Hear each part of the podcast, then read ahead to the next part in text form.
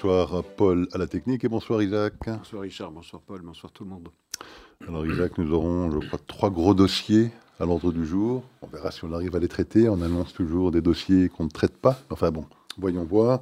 Le premier, évidemment, Israël. Toute une série de délégations américaines qui ont rendu visite à Israël ces derniers jours. Euh, et puis surtout la reprise également des travaux de la Knesset. Donc euh, on parlera donc de ces différents sujets. On parlera aux États-Unis de l'officialisation, hein, donc de la candidature de Joe Biden et peut-être de quelques éléments qui tournent autour de cette déclaration de candidature euh, qui seront également intéressants.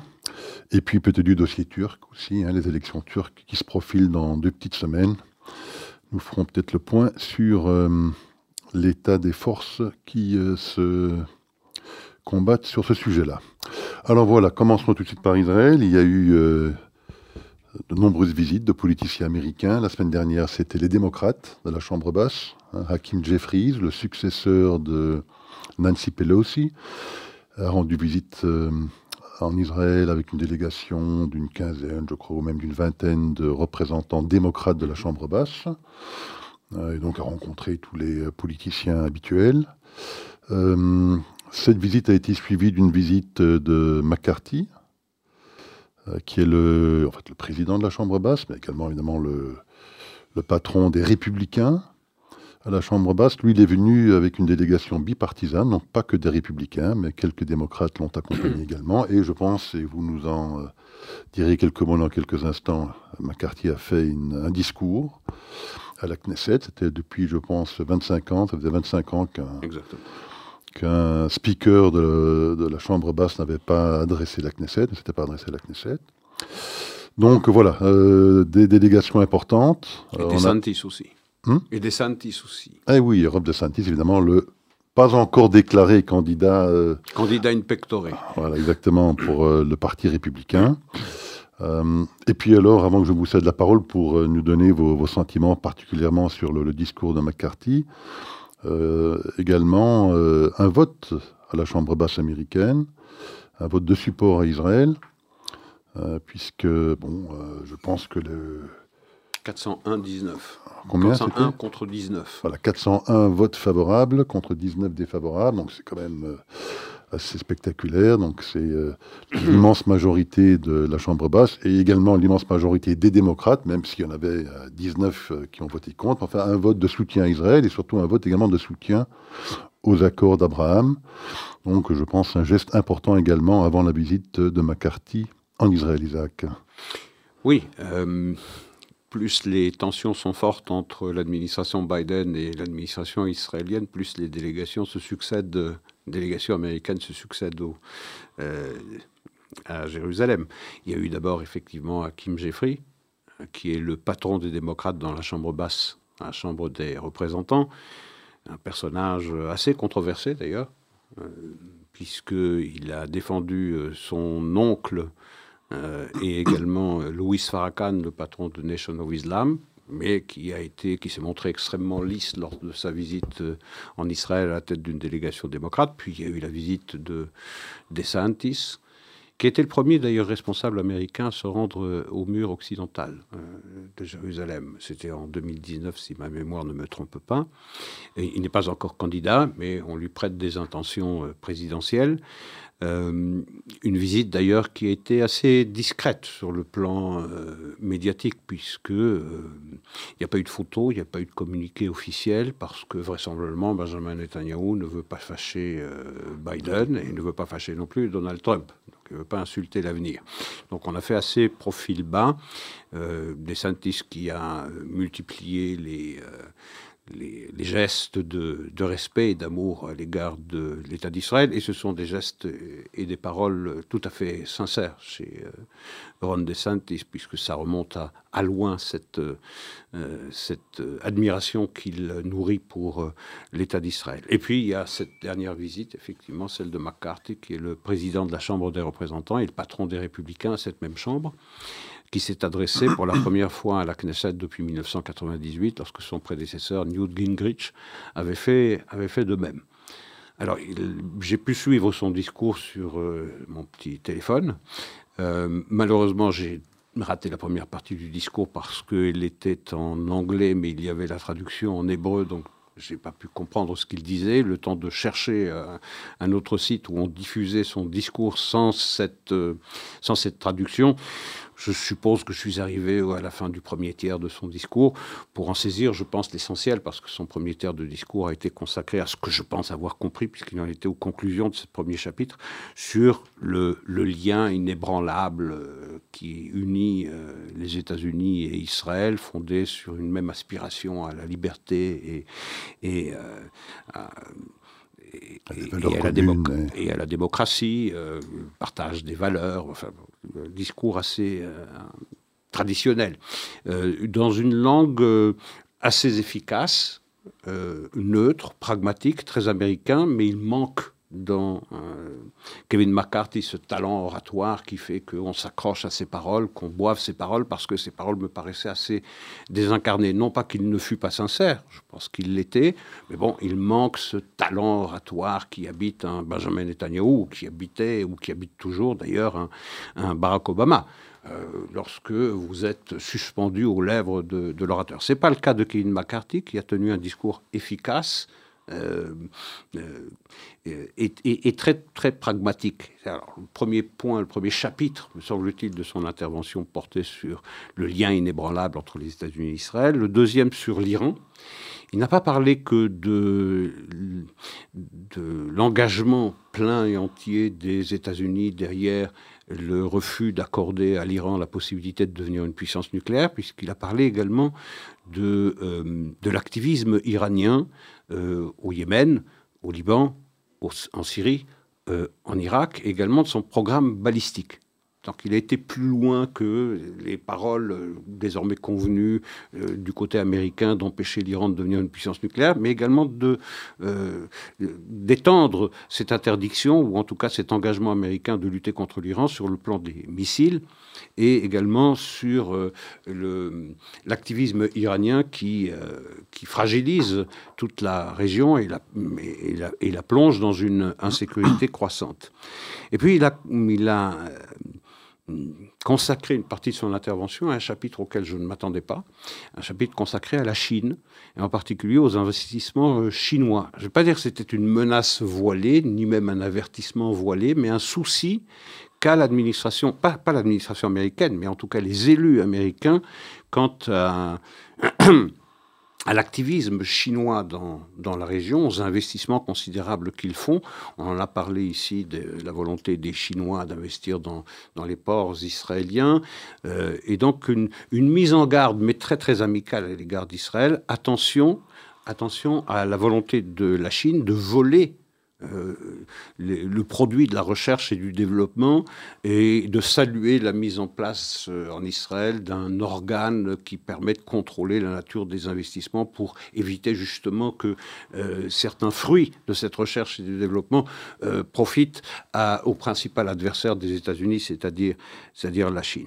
Et puis il a terminé son discours en promettant la mise en place d'un organe commun qui réunirait la Knesset et la House of Representatives, c'est-à-dire la Chambre des représentants, de manière à, travailler ensemble sur tous les sujets d'un intérêt commun euh, entre les États-Unis euh, et, Israël. Et puis il a insisté sur cette résolution qui a été votée, vous l'évoquiez tout à l'heure, euh, par la Chambre des représentants à 401 voix contre 19 seulement.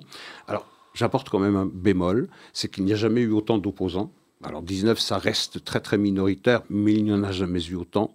Il y en avait, je crois, huit lorsque on avait décidé, euh, lorsqu'il était question à la Chambre des représentants d'une de, d'une allonge pour euh, la livraison. L'Iron Voilà, pour l'Iron Dome, pour refournir euh, l'Iron Dome israélien. Il y en avait huit qui étaient opposés. Aujourd'hui, ils sont 19. Donc, c'est encore minoritaire, c'est encore marginal, mais ça grandit. Et après avoir euh, voté cette résolution, ou juste avant de l'avoir votée, je ne m'en souviens pas exactement, mais peu importe, les responsables démocrates sont intervenus pour regretter que la résolution qu'ils allaient voter ou qu'ils avaient votée ne contenait rien, strictement rien, sur les Palestiniens.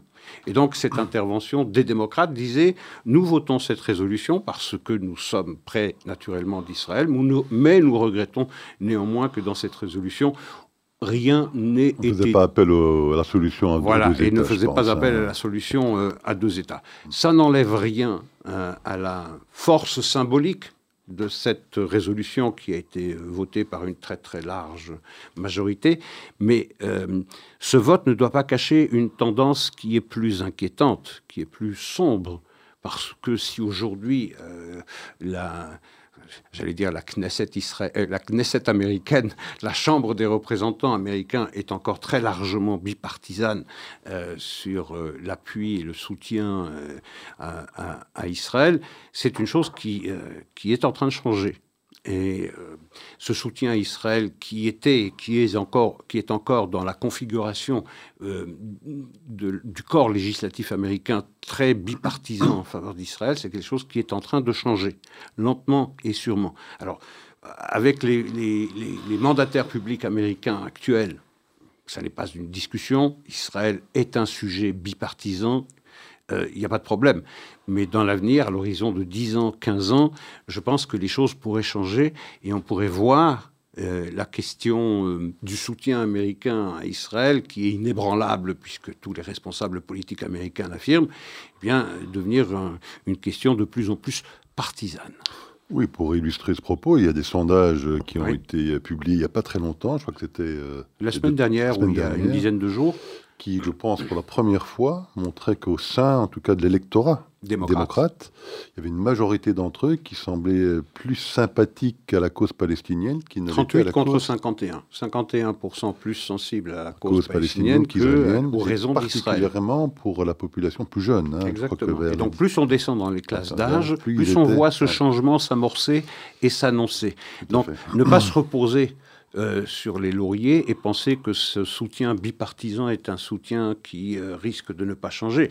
Donc il faudra pour toutes les administrations israéliennes présentes comme à venir travailler à expliquer les raisons euh, d'Israël, en particulier à destination de ces jeunes qui ben, vont assurer la relève également parmi la représentation politique américaine. Et on sait également que dans les universités américaines, l'activisme anti-israélien fait feu de tout bois et malheureusement un impact relativement euh, efficace. Oui, et qui jette une euh, ombre sur ce soutien dont on se félicite aujourd'hui, mais que l'on pourrait euh, déplorer demain. Alors il a aussi annoncé, je crois, pour clore ce sujet, que si Joe Biden n'invitait pas Benjamin Netanyahu dans un avenir plutôt proche, que lui, ben, lui enverrait une invitation pour venir visiter Washington et peut-être, je ne sais pas, également s'adresser. Non, lui promettre quand même euh, une adresse au, Congrès, de devant deux chambres réunies. Pas sûr d'ailleurs que euh, Benjamin Netanyahu accepterait. Euh, je suis pas absolument. Sur l'approche de la campagne électorale, ça pourrait effectivement. Enfin, il l'avait fait oui, il y a quelques années lorsque c'était le dossier iranien qui était. Voilà, c'est ça. C'était le dossier iranien. C'était en mars 2015. Donc, on se trouvait pratiquement exactement au même moment dans la campagne électorale qui allait s'annoncer en 2016, qui a été gagnée par euh, Donald Trump. Nous sommes en 2023, l'élection présidentielle c'est en 2024.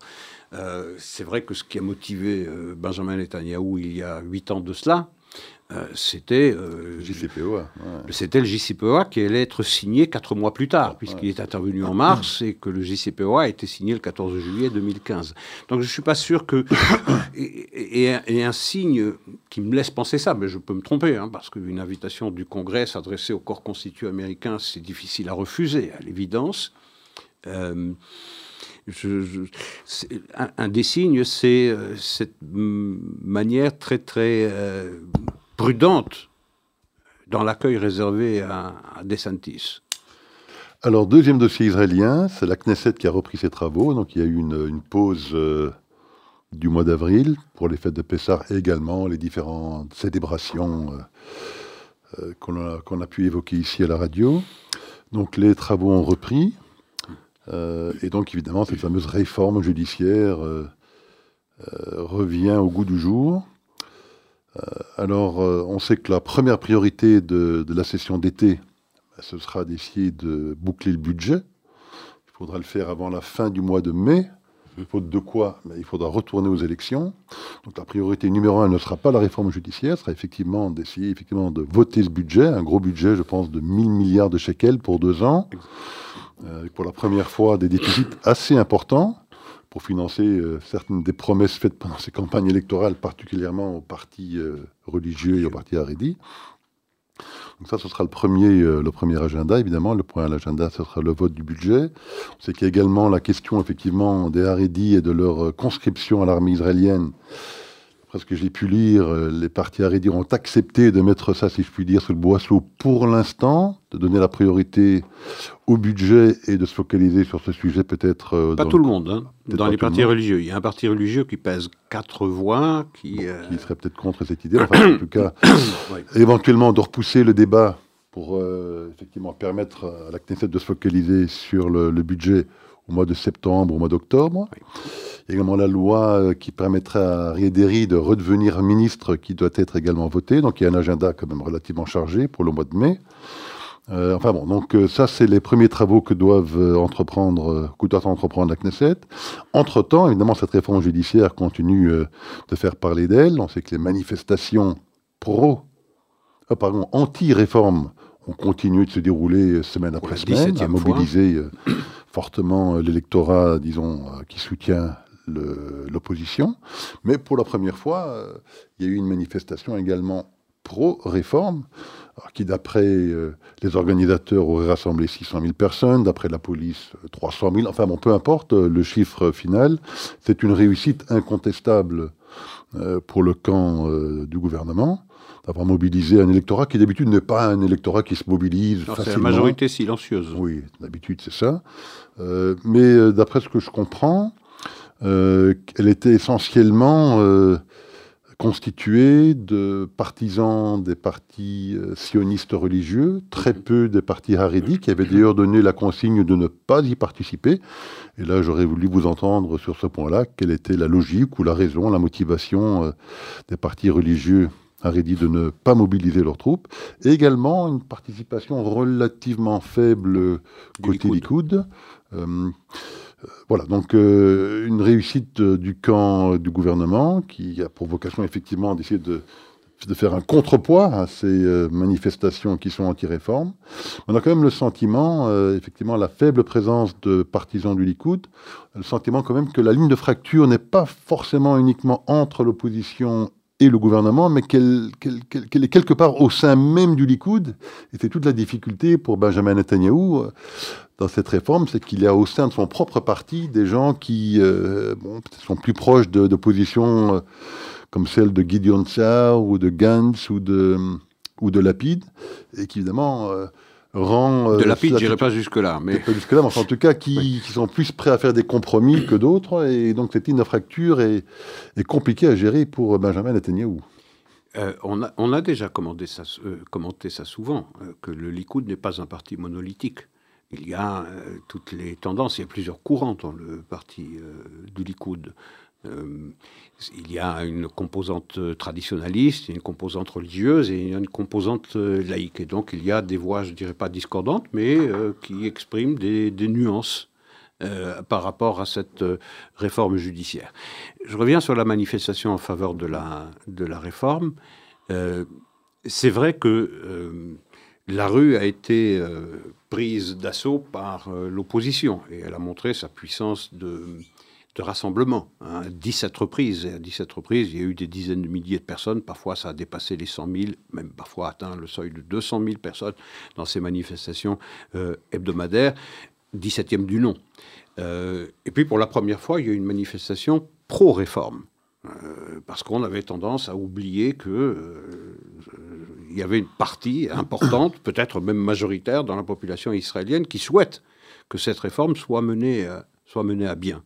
Euh, et qu'elle soit euh, votée par une majorité relativement confortable. Et donc, c'est venu rappeler à, l'esprit de tout le monde que la population israélienne n'est pas contre les réformes, mais seulement une partie de la population israélienne, de même qu'une autre partie de la population israélienne lui est favorable c'est peut-être un, rappel salutaire pour tous les commentateurs qui allaient euh, d'un tout Israël qui est dans la rue, tout Israël est opposé à la réforme judiciaire. Ça n'est pas vrai. Euh, d'avoir pu euh, convoquer dans les rues de Jérusalem 600 000 personnes, de 300 000 à 600 000. On connaît ces différences d'appréciation des euh, participants à une manifestation, pas seulement en Israël, on le voit avec la CGT, la CFDT, FO en France, où on a des différences énormes entre les relevés de la police euh, et euh, les prétentions. je crois que la police est peut-être un peu plus fiable dans Oui, vous avez raison. La police est vraisemblablement plus fiable que les déclarations des organisateurs qui, naturellement, font, se font mousser.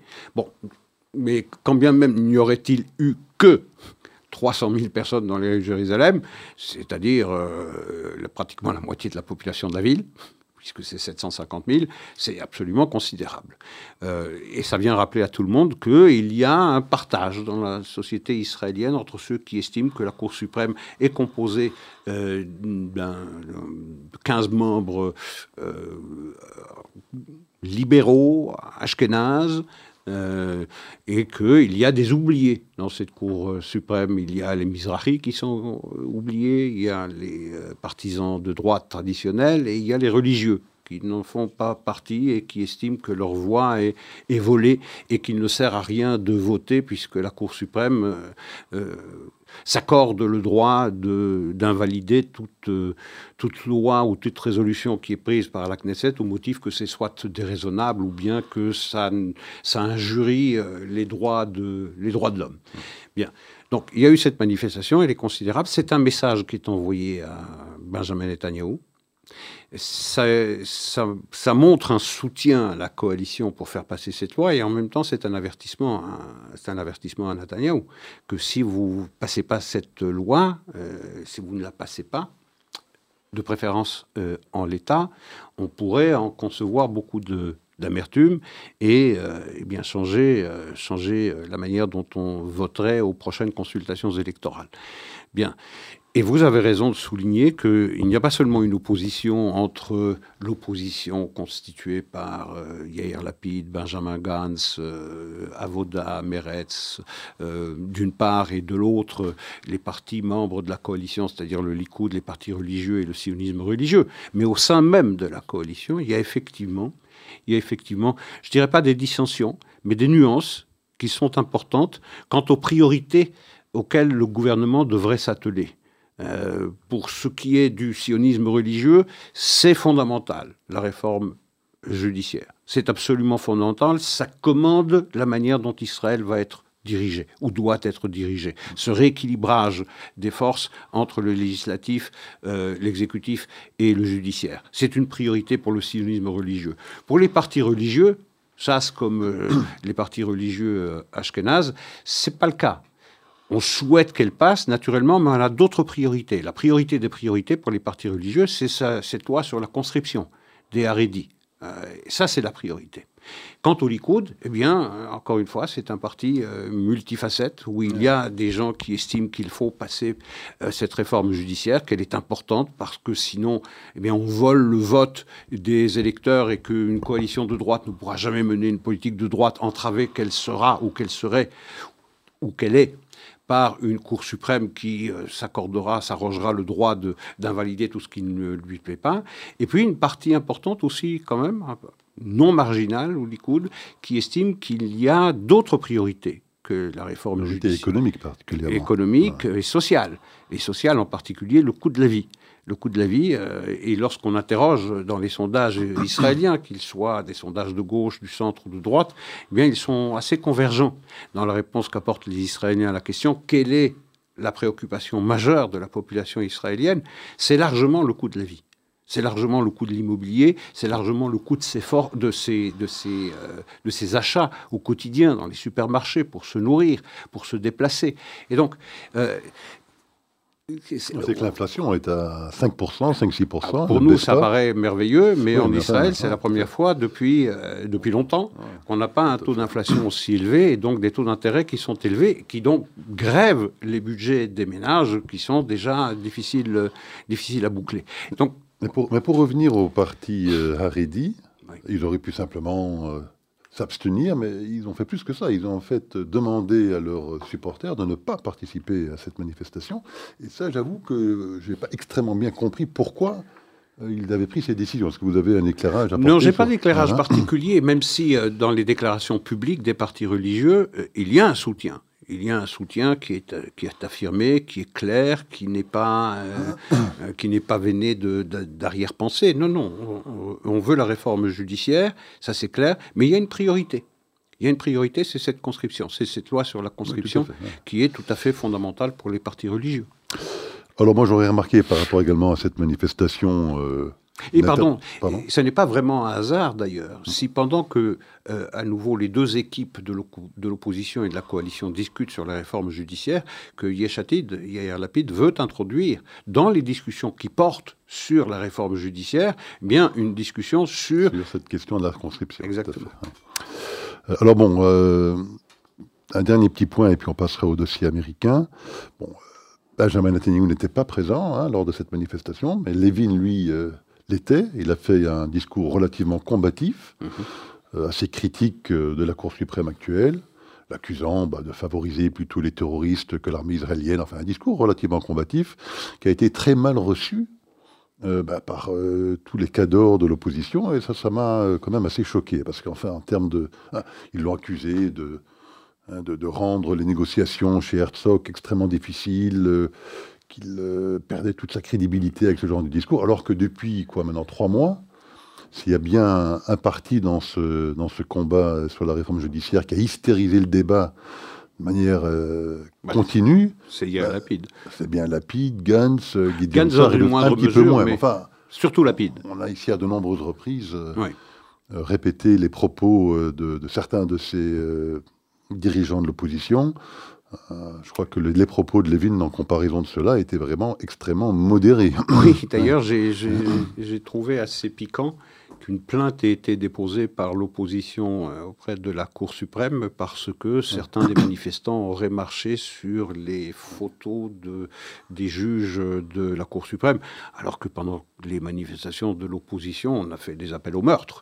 Et on a, euh, on a, euh, ça continue, ça continue. On parle de, dictature, de, dictature, de fascisme, de nazisme, de bain de sang ou de choses absolument abominables. J'ai trouvé, trouvé, ça assez drôle. Oui, on a l'indignation assez, assez l'intervention aussi de Sanchez. Hein, le... Bon, alors c'était pas en tant que Premier ministre espagnol, c'était en tant, je crois, que président de l'international socialiste. En mm. fait, quoi se mêle-t-il? Celui-là, il a fait une intervention vidéo euh, pour assurer le peuple israélien de son entière solidarité dans ce combat existentiel, on je On se sent mieux. on se sent beaucoup mieux avec le soutien de Sanchez, effectivement. Bon. Alors parlons maintenant un petit peu des États-Unis. Donc, nous avions annoncé lundi dernier euh, que normalement Joe Biden allait déclarer sa candidature le lendemain, donc mardi dernier, ben effectivement, c'est bien ce qui s'est produit. Alors, il l'a fait d'abord de manière un petit peu inhabituelle, puisque d'habitude, lorsqu'on annonce sa candidature euh, ben, pour le poste suprême hein, de président euh, des États-Unis, on le fait dans le cadre d'un meeting avec euh, une foule enthousiaste qui est là pour applaudir les propos et un discours normalement charismatique ben, du candidat en question. On l'a pas du tout. Hein, c'était un enregistrement euh, d'une vidéo donc, euh, qui a été publiée, diffusée euh, mardi dernier. On fait l'hypothèse, en tout cas moi je fais l'hypothèse que ces conseillers ont probablement estimé qu'il n'était pas capable de faire un discours en direct sans probablement faire les gaffes habituelles. Donc ils ont préféré effectivement préenregistrer son intervention. Et puis deuxième commentaire que je ferai lorsqu'on écoute cette vidéo de quelques minutes, c'est qu'en fait, il n'y a strictement rien en termes de programme. Il n'y a aucune vision pour les États-Unis. Euh, le seul message est un message également de peur. Mm-hmm. Hein, on parlait un peu de l'hystérisation hein, de l'opposition israélienne. Je pense que la nature du débat est sensiblement euh, la même aux États-Unis et tout le discours de Joe Biden était un discours euh, en fait de de peur. Hein. Il s'agissait de faire peur aux Américains. Si Donald Trump devait revenir au pouvoir, ce, serait, la fin, ce serait la fin de la démocratie, euh, le début de la dictature. Enfin voilà, c'était uniquement basé sur euh, la crainte et le nom à Donald Trump, strictement rien en termes de contenu programmatique. C'est ça le programme. C'est ça le programme du Parti démocrate. Attention, euh, nous sommes le barrage contre le retour de, contre le retour de l'homme orange, du grand danger pour euh, les institutions démocratiques américaines, parce que c'est euh, nous, démocrates, ou bien le chaos républicain, ou bien la dictature républicaine. On connaît ça. Hein. on a vu malheureusement cette espèce de sottise être importée en Israël et voir cette même déchirure dans le corps social israélien. Si vous permettez, avant de, avant de, commenter votre propos sur les États-Unis, je voudrais revenir un bref instant sur euh, les négociations en Israël à propos de la réforme judiciaire. Parce que chacun y va de son commentaire et, dit elle n'avance pas. Euh, les réformes. Et effectivement, les, négociations n'avancent pas, euh, sauf à la marge sur des sujets relativement faciles à traiter. Mais sur les points fondamentaux, semble-t-il, si on en croit Benjamin Gantz, si on en croit euh, d'autres intervenants de l'opposition, en particulier de Yair Lapid, qui dit d'ailleurs que si ça n'avance pas suffisamment vite, eh bien, il va mettre C'est Benjamin Gantz qui disait cela. Si ça n'apporte pas ses fruits, eh bien, on va y mettre un terme euh, à un moment que je ne connais pas encore aujourd'hui, mais je pourrais décider cela euh, bientôt. je me pose la question de savoir comment est-ce qu'on pourrait avancer dans ces négociations et quelle cote plus ou moins bien taillée on pourrait sortir de ces négociations qui euh, plaisent ou qui ne déplaisent pas trop à tout le monde? Parce que si effectivement on peut s'arranger sur le seuil euh, du nombre de membres de la Knesset nécessaires pour invalider une invalidation de la Cour suprême, passer de 61 à 65 ou 66 ou 68, peu importe. On a déjà assez commenté cela, parce que je trouve que c'est la faiblesse, une des faiblesses dans la proposition euh, initiale. On peut imaginer qu'on trouvera un accord là-dessus. On peut imaginer parce que c'est une question arithmétique et ça paraît assez logique. Euh, donc ça ne me paraît pas un point insurmontable. Un deuxième point qui ne me paraît pas insurmontable, c'est les conditions auxquelles devrait souscrire la Cour suprême pour invalider une décision prise par la Knesset.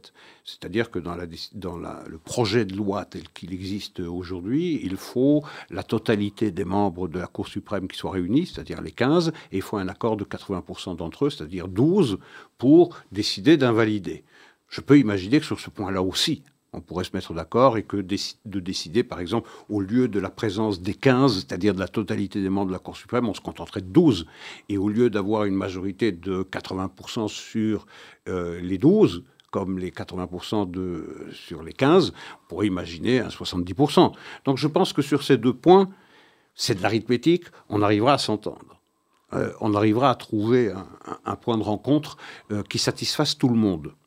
Le vrai point d'achoppement me semble celui sur lequel j'insiste à chaque fois que nous avons abordé euh, la nomination des juges. voilà, cette la commission de nomination des juges qui est composée d'un nombre impair, 9 actuellement. Dans la proposition de loi, c'est 11, donc toujours un nombre impair.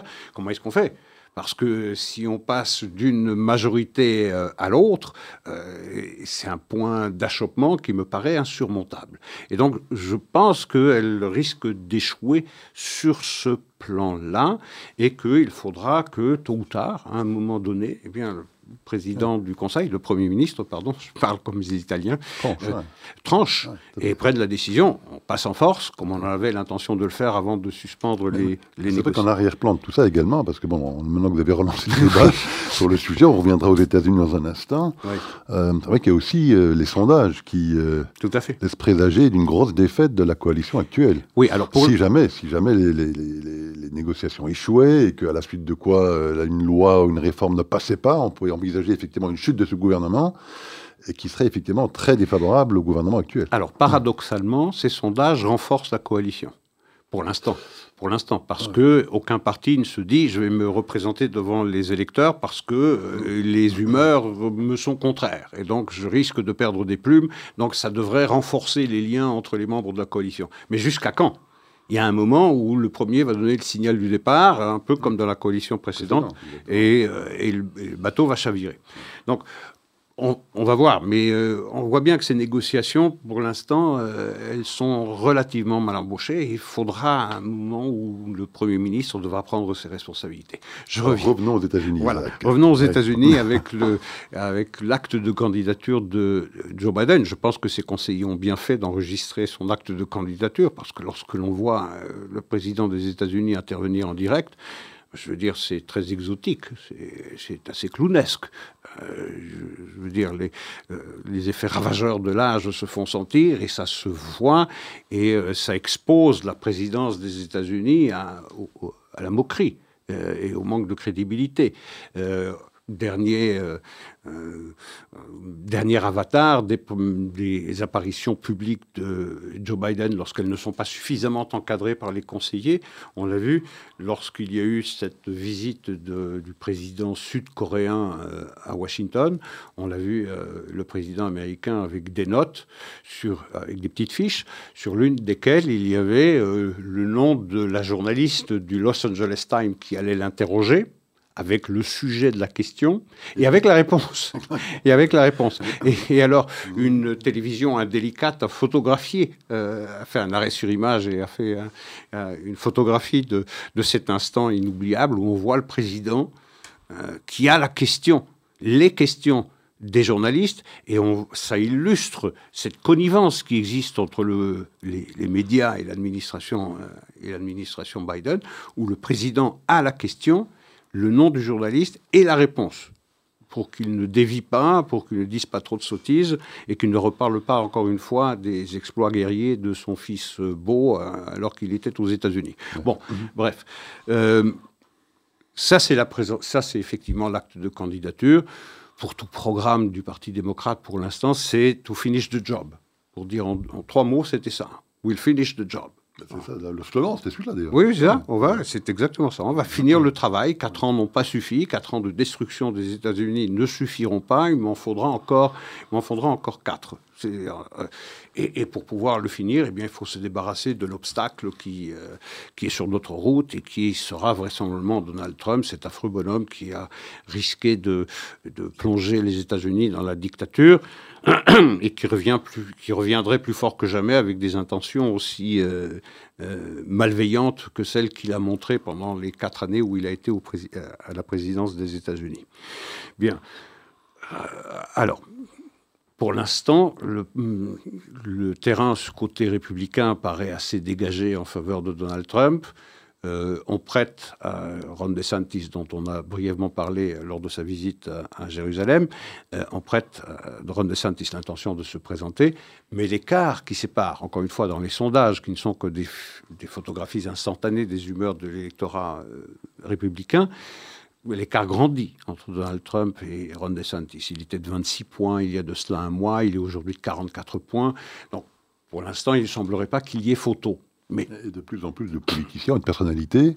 Oui prête allégeance à Donald Trump. Hein. Prête allégeance à Donald Trump, mais aussi... Même, même en Floride. Oui, hein. même en Floride, euh, même si dans le, chez les fondamentalistes euh, chrétiens, chez les évangélistes, pardon, euh, il y a une adhésion assez marquée en faveur de Ron DeSantis. Bon, je ne sais pas très bien quand est-ce qu'il se décidera ou il se déciderait. Peut-être estimera-t-il d'ici un mois ou deux mois que les humeurs de l'électorat républicain sont par trop aligné sur le programme de Donald Trump et de ne pas brûler, euh, de ne pas injurier l'avenir et de ne pas brûler ses cartes dans une perspective en 2028. Euh, c'est possible. Euh, côté démocrate, bon, on a maintenant effectivement un président qui est déjà assez mal en point sur un plan physique et sur un plan cognitif.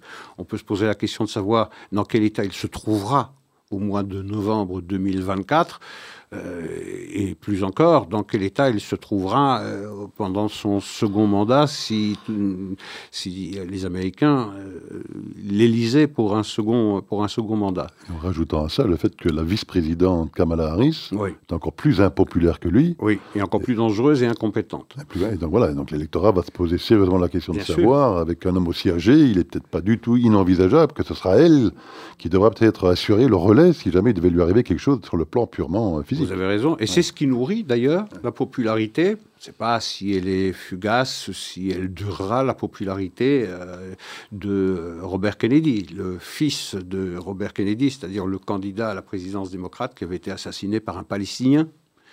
Il faut le rappeler, Sharan Bessara Shiran, le 5 juin 1968, c'est-à-dire un an jour pour jour après le premier jour de la guerre des six jours, euh, à Los Angeles. Eh bien, Robert Kennedy a, on disait la semaine dernière, 14% d'opinion favorable. Cela semble être passé à 19% parce que dans ce désert des Tartares, des... Enfin, l'intention de vote plutôt que d'opinion favorable. Oui, oui, l'intention de vote. L'intention de vote, 19%, c'est beaucoup. C'est beaucoup. Ça, dit, ça en dit long sur le scepticisme des électeurs démocrates à l'égard de la candidature de euh, Joe Biden. la moitié d'entre eux s'étaient euh, prononcés contre sa candidature. Oui, oui, tout à hein. fait. les sondages également euh, chez les démocrates. Plus de 50% des démocrates ne voulaient pas que Joe Biden soit représenté. C'est dire combien il mesure le, le, le, risque lié à une, à une candidature de Joe Biden compte tenu de son état de santé. Je veux dire, il faut être aveugle et sourd pour ne pas voir euh, que cet homme, euh, et là je parle à titre personnel, cet homme mérite euh, un repos. je veux dire plutôt que une retraite bien méritée après 50 années dans, dans, dans, dans, sa cave dans le Delaware. Mais je veux dire assumer la charge de la première puissance mondiale lorsque on est dans un état de délabrement physique et mental aussi avancé, aussi prononcé, aussi évident je veux dire, ça fait peur à tous les électeurs démocrates qui cherchent une voie de recours. pour l'instant, une voix s'est élevée, une voix a parlé, c'est Robert Kennedy. Euh, alors, naturellement, tous ceux qui doutent de la qualité d'une deuxième candidature de Joe Biden bah, se ruent et disent je voterai pour n'importe qui d'autre que Joe Biden parce qu'il ne finira pas son deuxième mandat, peut-être même ne finira-t-il pas le premier. Et, ça, ça, nourrit naturellement sa, entre guillemets, popularité ou notoriété. Mais il y a peut-être quelque chose derrière derrière la surprise du chef du Parti démocrate, qui est euh, peut-être la carte maîtresse, dont on parle très peu, dont on parle très peu, et pour cause, c'est une candidature éventuelle de Michelle Obama il faut savoir que le nom Obama, c'est un nom qui est presque sanctifié dans le Parti euh, démocrate. Euh, et on parle, des rumeurs circulent de plus en plus insistantes sur une euh, disponibilité possible de Michelle Obama à se présenter, même si elle, à chaque fois qu'on l'interrogeait, manifestait son refus de le faire. Mais on, on sait ce qu'il en est de, de ses promesses. mais il y a une coïncidence qui est assez troublante, on en parlait avant le début de, de l'émission, c'est la veille de l'acte de candidature de Joe Biden, c'est la démission de Susan Rice, qui est, si vous voulez, le poisson pilote du monde Obama. Cette démission, la veille du jour de l'acte de candidature, qui laisse peut-être penser. Laisse... Celle euh, qu'on soupçonne d'ailleurs de tirer toutes les ficelles à la Maison-Blanche. Absolument. Donc elle a démissionné la veille. Plus que probable, effectivement, qu'elle ne voyait pas d'un très très bon œil euh, la déclaration de candidature de Joe Biden. Et on a également remarqué ce week-end la présence à Barcelone, je pense, vous parliez de Michelle Obama. Oui, de euh, Barack Obama. De Barack Obama, mais de Michelle Obama sur Michelle scène. Obama sur scène. Avec Bruce, Springsteen, qui faisait un concert devant 50, 60 000 personnes. Elle est montée sur scène et elle a chanté. Euh, je pense, avec Bruce Springsteen. Et bon, euh, je crois qu'elle se met clairement en valeur. oui.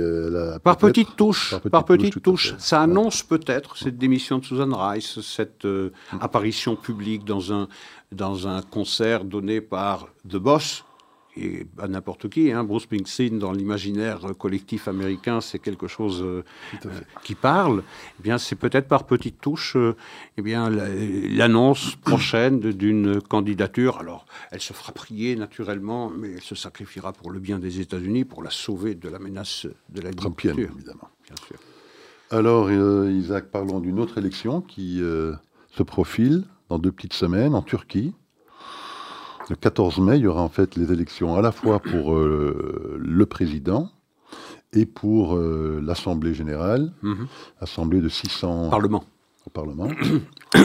600 membres, donc il faut avoir 301 députés pour avoir la majorité absolue. Alors il y a deux grands candidats, Erdogan, hein, qui est au pouvoir depuis 20 ans, et puis alors euh, le candidat d'une alliance de six partis, qui ont décidé euh, un petit peu, d'ailleurs, le schéma israélien. Hein, tous contre Erdogan. Voilà, tous contre Erdogan. Donc, si, alors, sauf les Kurdes, hein, le parti kurde HDP qui euh, a décidé de ne pas présenter de candidat à la présidentielle, donc pour ne pas faire barrage, si je puis dire, ce candidat de l'alliance des six partis, euh, qui se présentera par contre euh, aux élections législatives, hein, ce, ce candidature, ce parti turc. En tout cas, il y a un candidat qui s'appelle, euh, pas très connu, Kemal Kirik Daroglu, un homme relativement âgé déjà, hein, je crois qu'il a 74, 75 ans, euh, du parti CHP, que le, le parti principal de l'opposition, Parti social-démocrate. Euh, enfin, donc voilà, qui va représenter ces six partis assez disparates également, parce qu'au sein de cette alliance de six partis, il y a effectivement ce parti social-démocrate, mais il y a également des partis d'extrême droite, des partis islamistes. Donc voilà, c'est également un petit Une peu. Une alliance un peu hétéroclite. Voilà, un peu comme on l'avait vu avec en Hongrie. Naftali Bennett ou en Hongrie. Hongrie. exactement. Le même schéma, on essaie de créer une alliance contre Orban, là on essaie de faire une alliance contre Erdogan, mais, mais il semblerait que... Alors juste pour préciser, donc c'est un... Le mode de scrutin donc, pour la présidentielle, c'est à deux tours. Il faut donc avoir la majorité absolue au premier tour. Il est peu probable que qui que ce soit l'obtienne, parce qu'au-delà de ces deux grands candidats, il y a deux autres petits oui. candidats, mais enfin petits, ils devraient quand même mobiliser 4, 5, 6% de l'électorat chacun. Il y aura un deuxième tour. Et donc il est plus que probable qu'il y aura un deuxième tour le 28 mai. Pour les législatives, c'est un, un, une élection à un tour. Euh, donc c'est une proportionnelle. Il faut un minimum de 7% pour être représenté euh, au Parlement euh, turc.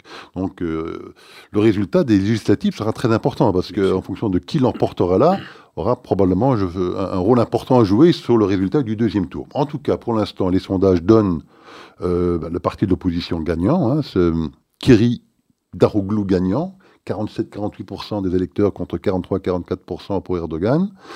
Euh, au deuxième tour, ça semble extrêmement serré puisque c'est très difficile d'après les sondages de les départager. Alors Isaac, euh, quel est votre, Mon sentiment votre sentiment sur cette élection?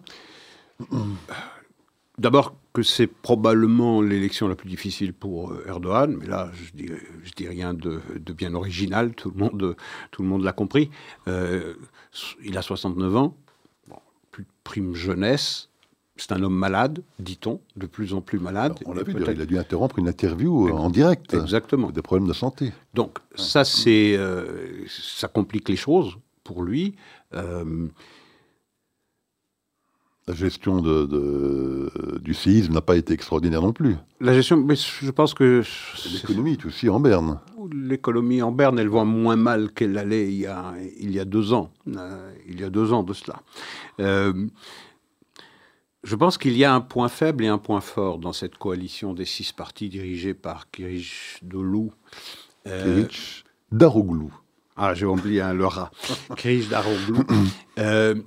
Le point fort, c'est d'avoir effectivement suscité euh, l'adhésion de six partis derrière une euh, même personnalité. Euh, ça montre la volonté d'une grande partie du corps politique turc de mettre un terme à, l'expérience ou à, à, la vie politique de, de Erdogan. C'est en même temps un point faible qui est euh, probablement le point sur lequel attaquera euh, Erdogan, c'est de dire ben, c'est un attelage très hétéroclite. Bon, imaginons que ce euh, candidat de l'opposition euh, soit élu, euh, aussitôt élu, et bien les différences, les divergences qu'il y a entre les différents partis qui l'auront porté au pouvoir apparaîtront et ça va installer une forme de fragilité. Euh... Faut-il qu'il l'emporte aux législatives Oui, hein, oui, oui, hein. bien sûr. Je, je, je, parlais de la présidence. Ouais. Je parlais de, l'élection présidentielle. Mais effectivement, toutes les différences qui euh, existent euh, entre les différents partis, mais qui s'unissent dans un seul mot d'ordre, c'est tout sauf euh, Erdogan, eh bien tout cela reviendra à la surface et donc ça pourrait provoquer une instabilité dans la vie politique, dans la vie politique turque. Je me rappelle aussi, rappelez-vous, dans les élections hongroises, il y avait eu aussi un candidat commun de tous les autres partis d'opposition au Fidesz, qui s'étaient alliés, et les sondages donnaient cette opposition aussi vainqueur. Et on a vu ce qu'il en a été. Donc je serais extrêmement réservé. Euh, Erdogan est une personnalité très très versatile. Euh, mais qui a, euh, c'est un animal politique, qui a un instinct politique considérable, euh, remarquable. Donc ces problèmes de santé. Oui. L'économie, bon, l'inflation est quand même galopante, 50, oui. 60%, un déficit commercial colossal, la oui. monnaie a été dévalorisée, je crois, de 50-60% oui. en deux années. Le tourisme est reparti. Hum. Le tourisme est reparti. Une usure après 20 ans de pouvoir. Enfin, oui, ça c'est clair. On verra bien ce que ça va donner, mais c'est effectivement une élection très difficile pour lui. C'est la plus Et... difficile de toutes les façons la dernière. Donc on verra bien euh, ce qu'il en sera. Ce sera le 14 mai. Euh, on pourra le commenter amplement. Sûrement. Ici, à notre radio, lorsqu'on aura les résultats. Alors, Isaac, il nous reste quelques minutes. Euh, je ne sais pas, peut-être parlons un petit peu de la ville de Liège, qui a eu cette drôle de décision, hein, enfin bizarre, je pense la ville couverte de honte et de, et de ridicule, je pense. Je ne sais pas si c'est plus honteux que ridicule, mais elle a décidé de rompre des, relations qui n'existent pas. Qui n'existent même pas d'ailleurs. Donc elle a décidé de rompre les relations qui n'existent pas et les relations futures qui n'existent aussi pas. Enfin bon, soit avec l'État d'Israël, parce que bon, elle veut suivre l'exemple de la ville d'Oslo, la ville de Barcelone, et elle estime qu'il est de son devoir hein, de, de, faire de solidarité avec le peuple palestinien. Qu'est-ce qui, prend à la municipalité de Liège de se lever un matin et pour le PTB de soumettre une résolution de condamnation, enfin de suspension de toute relation entre la ville de Liège et Israël, relation qui n'existe pas. Les partis qui votent pour et les Verts qui votent pour. Évidemment. Qu'est-ce que c'est que ce prurit antisémite là qui sort. Il n'y a pas d'autre urgence que celle-là dans les euh, euh, décisions que doit prendre la municipalité de Liège que de dénoncer les relations inexistantes d'ailleurs entre cette même ville et l'État d'Israël. Où ça vient?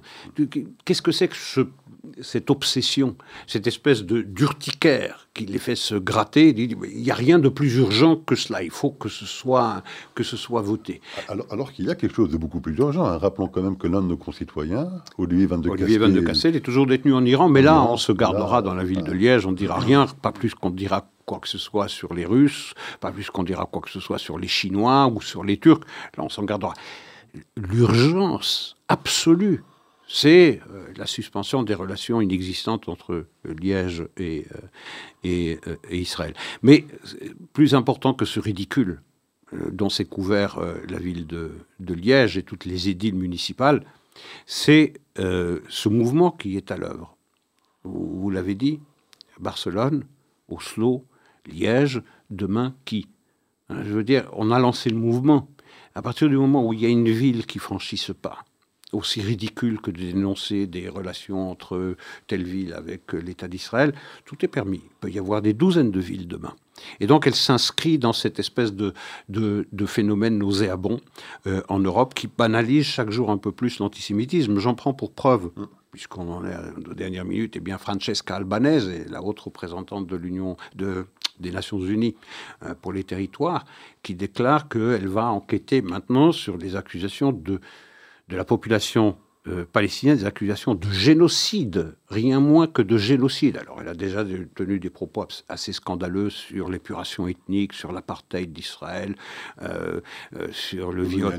Enfin, enfin, je veux dire, tous les délires possibles et imaginables. Mais aujourd'hui, on a atteint le seuil indépassable de l'accusation de génocide. C'est-à-dire que les Israéliens ont une volonté délibérée, délibérée et assumer de génocider la population palestinienne. Je, veux dire, on est, on est dans le délire. Je veux dire, ça relève de la médecine, de la psychiatrie. oui, oui, bien sûr. Et toujours dans ce, dans, ce registre-là, de, de, cette folie euh, libre, bien France 24, qui avait suspendu, euh, il y a de cela un mois, euh, quatre journalistes, elle en avait exclu une définitivement, qui était l'envoyé de France 24 à Beyrouth. Il y en avait une autre. et les trois autres avaient reçu une, un blâme une petite coup de règle sur les doigts, et une de ces trois autres a été réinstallée, elle est en poste à, Jérusalem. Donc une autre manière de banaliser l'antisémitisme dans les médias. Et puis vous avez euh, cette intervention de Diane Abbott. Personne n'a entendu parler, évidemment, c'est une membre du Labour britannique, proche de Jeremy euh, Corbyn, qui la semaine dernière, on voulait déjà en parler, mais on a manqué de temps, comme souvent dans notre émission, qui a déclaré que les Juifs ne pouvaient pas être victimes de racisme. pas être, tout au plus de discrimination du genre de celle qui frappe les roues. Les roues. Les roues, oui, ceux qui ont des cheveux, oui. Hein. mais rien de plus que cela, de, préjugés du genre de celui qui frappe les roues. Mais c'est certainement pas du racisme. Les juifs ne sont pas victimes de racisme. Elle a dû revenir sur des propos aussi. La communauté juive, je pense, d'Angleterre a demandé son renvoi. on verra bien. Elle a été suspendue, suspendue seulement, mais pas, pas exclue du, du, parti. Il faut le retenir. Et puis, euh, dernier euh, fait saillant de cette semaine, euh, cette, ces relevés antisémites de la semaine, c'est euh, ça concerne la mise à l'écart de Richard Sharp, qui est l'ancien PDG de la BBC, qui est juif, qui est un ancien de Goldman Sachs, qui avait omis de déclarer qu'il avait aidé à l'obtention d'un prêt de 800 000 livres à Boris euh, Johnson, et il a fait l'objet, il a été victime d'une caricature dans Le Guardian qui réunit absolument tous les poncifs de l'antisémitisme, et après avoir, après s'être rendu compte qu'ils avaient poussé le bouchon un peu trop loin, bah, une petite excuse, et puis on passe à autre chose. Je pense que ce genre de caricature, on en voit assez fréquemment en France également. Hein, On accuse Macron effectivement d'être une marionnette d'Alain Minck, euh, de la banque Rothschild, euh, enfin, et d'autres. Euh, Les délires habituels. De Jacques Attali, enfin voilà. Donc c'est assez habituel malheureusement dans notre presse européenne, Isaac. Voilà, écoutez, je pense que ce sera le mot de la fin pour cette semaine. À la semaine prochaine. Merci, au revoir.